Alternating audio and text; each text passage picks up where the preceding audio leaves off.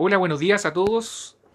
Les habla el capitán Erwin Orellana Fierro, eh, jefe de docencia de la prefectura CIA.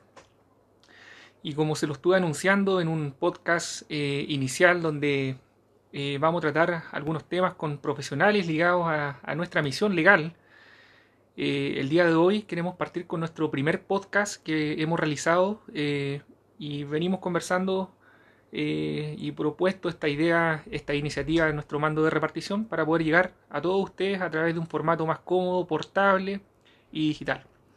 Así que en esta instancia nosotros queremos saludar a nuestro primer invitado que corresponde al doctor en física, don Claudio Romero Zúñiga. ¿Cómo está, doctor? Un gusto saludarlo. Muy, bien. muy amable, muchas gracias. Me alegro de estar acá y poderles contar o responder a las preguntas que ustedes tienen. Muchas gracias, doctor. Bueno, queremos empezar un poquito nosotros conociéndola a, nuestro asesor en física, al, doctor en física, que nosotros eh, contamos con usted, con su, con su, eh, con su profesionalismo, ¿no es cierto? Con, su, con todo el rigor científico y físico eh, de, propiamente de la física. Entonces, acá, bueno, yo tengo en antecedente algunos aspectos que queremos darlo a conocer a todos ustedes para que conozcan a la persona. Entonces, usted, eh, ahí estábamos conversando en algunas situaciones que usted no es profesor, sino que es doctor. Ah, ahí sí nos podría aclarar ese concepto. Ah, bueno, eh, para ser profesor, digamos, se necesita eh, estudiar pedagogía. Correcto. Ya, mi carrera no es de pedagogía, mi carrera es netamente ligada a la cosa profesional, investigación y docencia de la docencia, docencia a nivel universitario, donde no se requiere eh, tener pedagogía. Claro. Por otra parte, usted también hace clases en la Universidad de Chile.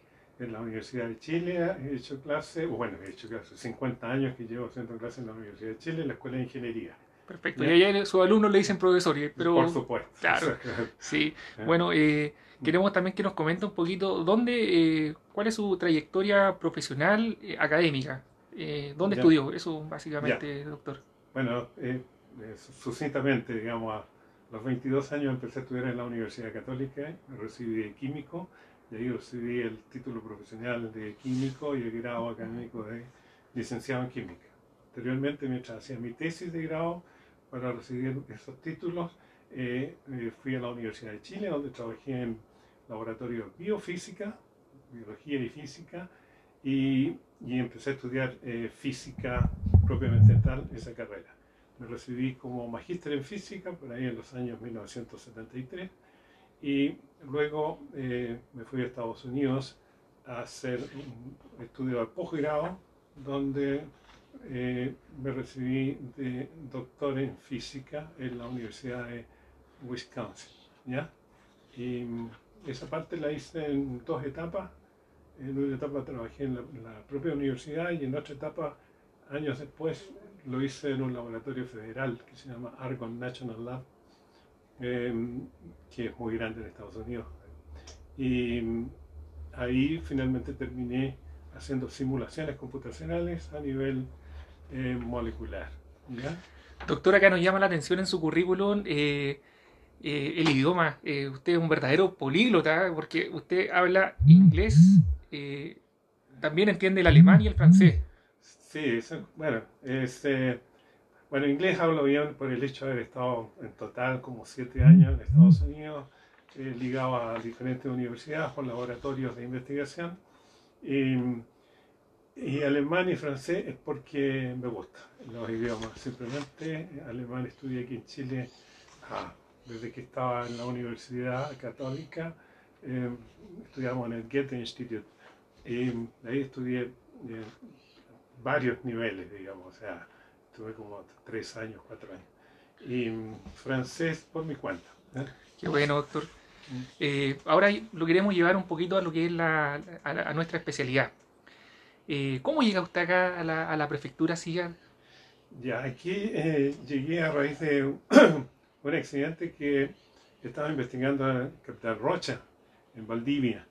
Y él eh, me solicitó ayuda, entonces ahí eh, me contacté con, con CIAT y llegué acá a trabajar eh, en este accidente en particular, que fue muy entusiasta el capitán, En ese instante estaba a cargo acá de siete, era Mayor Cortés, me parece, Iván, y también él muy entusiasta y trataron de, de, ver cómo me podían contratar. Hice algunas clases en esa época acá, pero no fue posible un contrato hasta algunos años después, ¿ya? Pero siempre estuve ligado a, a la CIAT y eh, después, no me recuerdo exactamente qué años, ya tuve un contrato más eh, oficial que lo eh, gestionó el, general Valenzuela.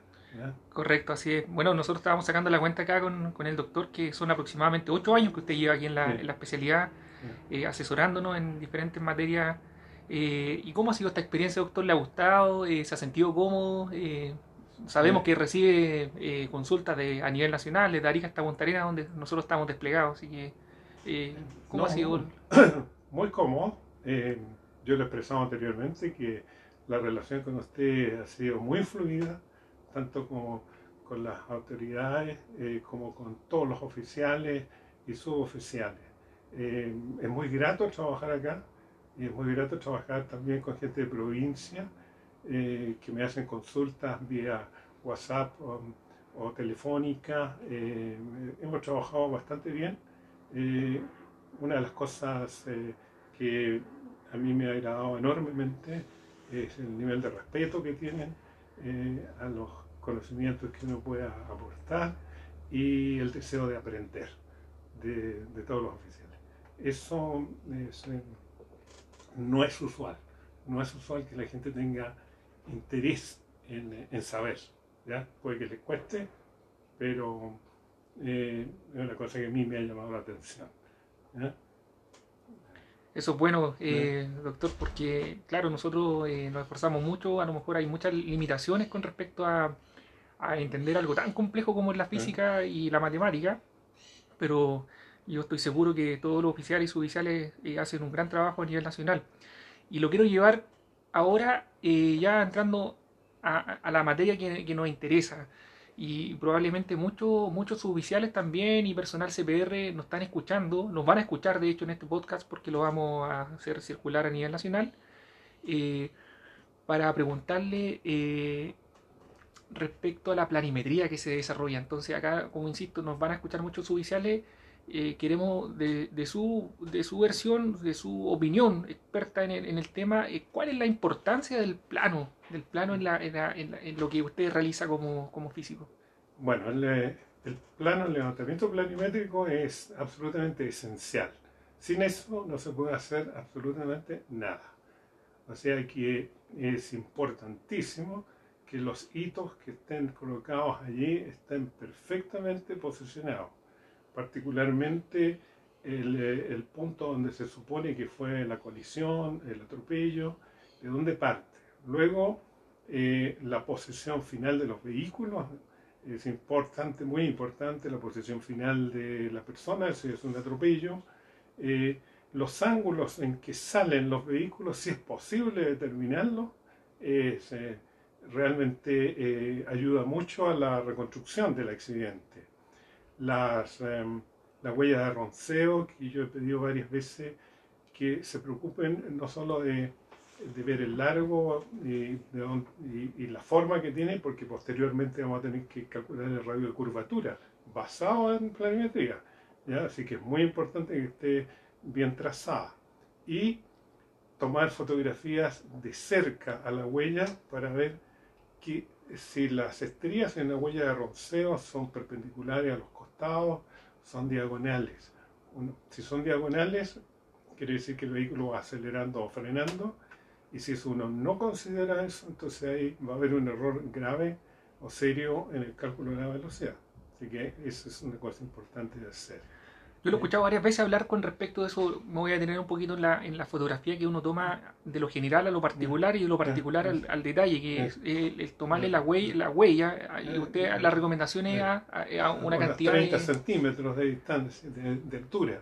Correcto. De, de, manera de notar si la estría es perpendicular a los costados, es diagonal, y con una buena foto uno le puede medir el ángulo. Y con el ángulo uno puede decir perfectamente eh, cuánto de la fuerza de roce se utilizó para hacer rotar al vehículo y cuánto de la fuerza de roce se utilizó para frenar o acelerar el vehículo. Una descomposición de, la, de, la, fuerza. Ah, claro. Y eso se obtiene a través de la fotografía que le entrega el perito. Exacto. Ah, mire, toda lógica. Es importante lo que usted dice. Eh, doctor, ¿y cuál es la, opinión que tiene usted respecto al, informe técnico? A lo mejor, eh, si usted conoce experiencias internacionales, eh, ¿cómo, ¿qué le parece el informe técnico de la CIGAT? A ver, yo lo que puedo decir, no tengo una experiencia internacional sobre otros informes de este estilo, pero lo que sí puedo comparar es con un trabajo científico que es el que yo me muevo. Si es que es el trabajo que está hecho con la misma, digamos, organización. Eh, yo, yo, digo que el, informe CIAT está muy bien hecho, tiene todos los elementos de, de un trabajo serio, ¿ya? de investigación, eh, donde eh, se, se, hacen los cálculos pertinentes, se llegan a las conclusiones, se colocan todos los antecedentes. y bueno, en el caso de, de CIAT, tiene además que decidir eh, digamos, quién cree que es el que es más responsable en un accidente, pero eso es otra una parte propia de, de uniforme CIAT. Eh, yo lo encuentro muy bien hecho, ¿ya? Eh, no los que he leído completos, porque normalmente yo me dedico a hacer la parte de, de cálculos, pero conversando con los oficiales también sé qué es lo que está pasando en el informe, porque me interesa saber la cosa global también, no solo que yo me coloque en el cálculo, sino que quiero saber por qué se cree que tal, que, que tal eh, móvil o... Eh, el contexto del, de la investigación que está llevando el oficial. Y en, esta, en estos años que usted eh, está con nosotros, ¿ha tenido la oportunidad o ha sido citado por, por, por algún ente persecutor como la Fiscalía a, a, exponer, a defender este, este juicio que es como la, el momento culmine de la investigación es ir a juicio? Eh, no, a mí, mientras estaba en la CIA contratado, digamos, como asesor, no me ha tocado. Me ha tocado antes, puede ser, en, la primera parte, cuando yo fui contactado directamente por la fiscalía. ¿Ya? Y bueno, no hubo ningún problema, que quedó bastante claro eso. Me da la impresión, ¿ya? Eh, que los informes están suficientemente bien hechos como para que los oficiales lo puedan defender ellos personalmente. No me ha tocado ir, pero siempre he estado dispuesto a ir si se requiere. ¿ya? Pero nunca me ha tocado. Y en lo personal, queremos preguntarle, ¿qué es lo que siente usted eh, el, estar acá en la, en, la, en la CIA, en la prefectura, trabajando con nosotros? Eh, bueno, yo creo que estoy aportando realmente al, eh, al desarrollo de una institución que ya eh, tenía mucho prestigio cuando yo llegué aquí, eh, darle un plus en la parte de, de soporte de, de, los elementos físicos, que los oficiales se sientan y suboficiales se sientan más seguros en lo que están haciendo, ¿ya?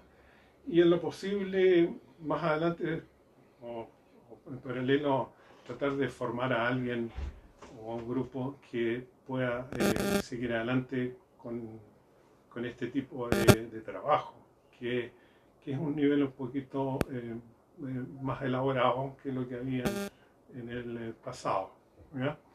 Y bueno, yo me siento muy conforme por, bueno, razones, digamos, esta técnica eh, de colaborar con un país y, y, con una institución de la cual que, yo conozco desde niño, digamos.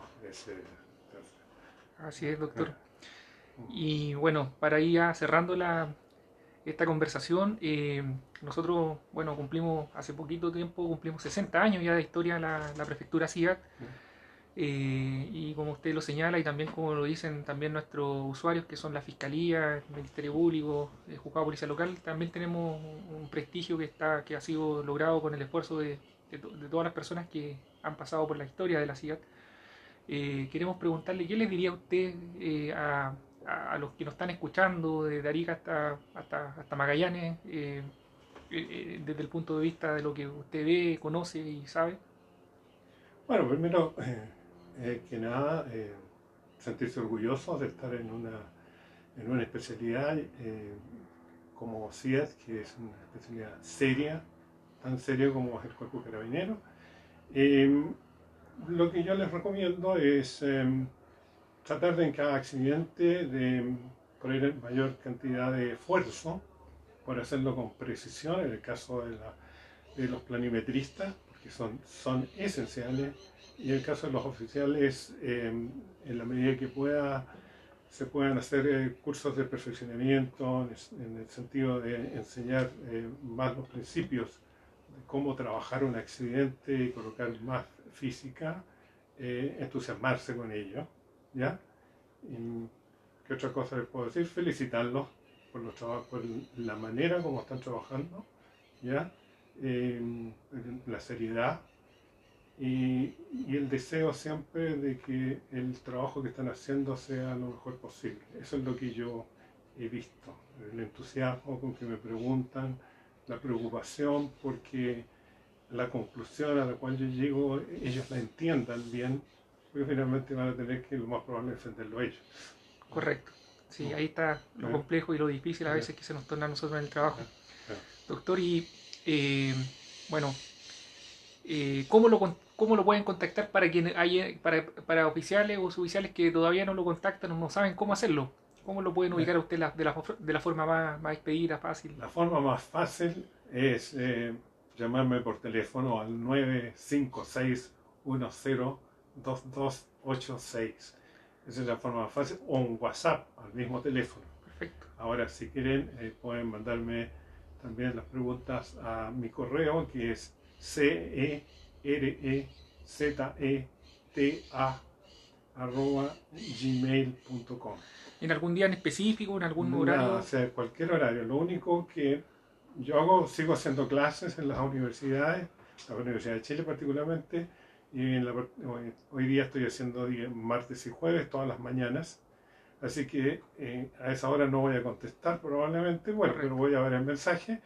Y, y las 24 horas, digamos, no es, el, no, Usted no es como- lo correcto, digamos, pero es, es como un carabinero. es como entonces. carabinero que va, por lo menos sábado, domingo, a cualquier hora y en cualquier lugar, porque la verdad es que no me hago ningún problema. A veces hay investigaciones que son muy complejas, sobre todo como la que me comentaba usted, eh, fuera de, de- de- de la grabación, inve- Sí. investigaciones donde hay gran cantidad de fallecidos, entonces igual a veces para el investigador es importante contar con una opinión experta como la suya. Claro, y muchas veces me llaman a cualquier hora porque están apurados.